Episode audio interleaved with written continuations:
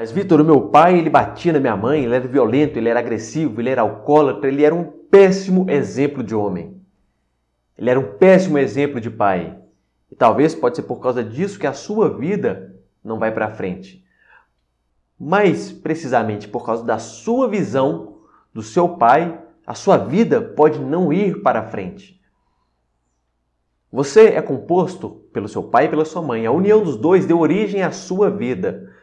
O seu pai representa a energia masculina que está dentro de você e a sua mãe representa a energia feminina que está dentro de você. Queira ou não, você é composto por energia masculina e feminina. Você precisa do equilíbrio entre essas duas para que a sua vida esteja equilibrada. Se você negligencia as qualidades femininas que está dentro de você, a sua vida entra em desequilíbrio. Se você exclui as qualidades masculinas que está dentro de você, a sua vida entra em desequilíbrio também. Então você precisa trazer o equilíbrio tanto para a masculinidade quanto para a feminilidade na sua vida. Por mais viril e másculo que você queira ser, abrace esse seu aspecto feminino. Mas vamos voltar ao pai.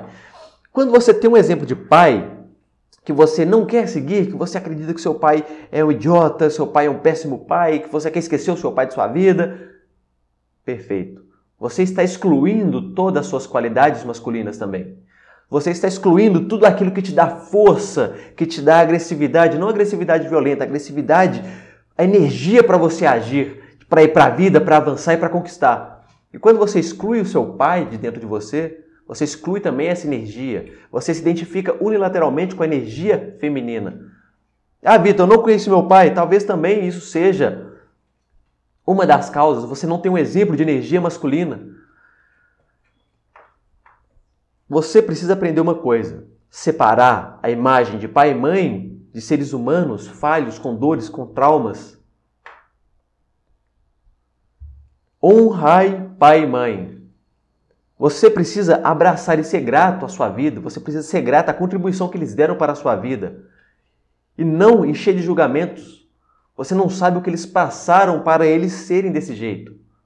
Então, ao invés de você excluir o ser humano falho junto com o pai, você pega aquelas qualidades e tente fazer diferente.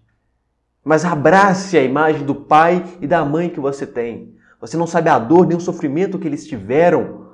Você não sabe a dor e o sofrimento que eles passaram na vida para eles ser do jeito que eles são. Então, quando você exclui qualquer imagem, tanto do pai quanto da mãe, você também está excluindo completamente as qualidades masculinas e fe femininas de dentro de você. E a sua vida, com certeza, vai entrar em desequilíbrio. Um forte abraço, valeu!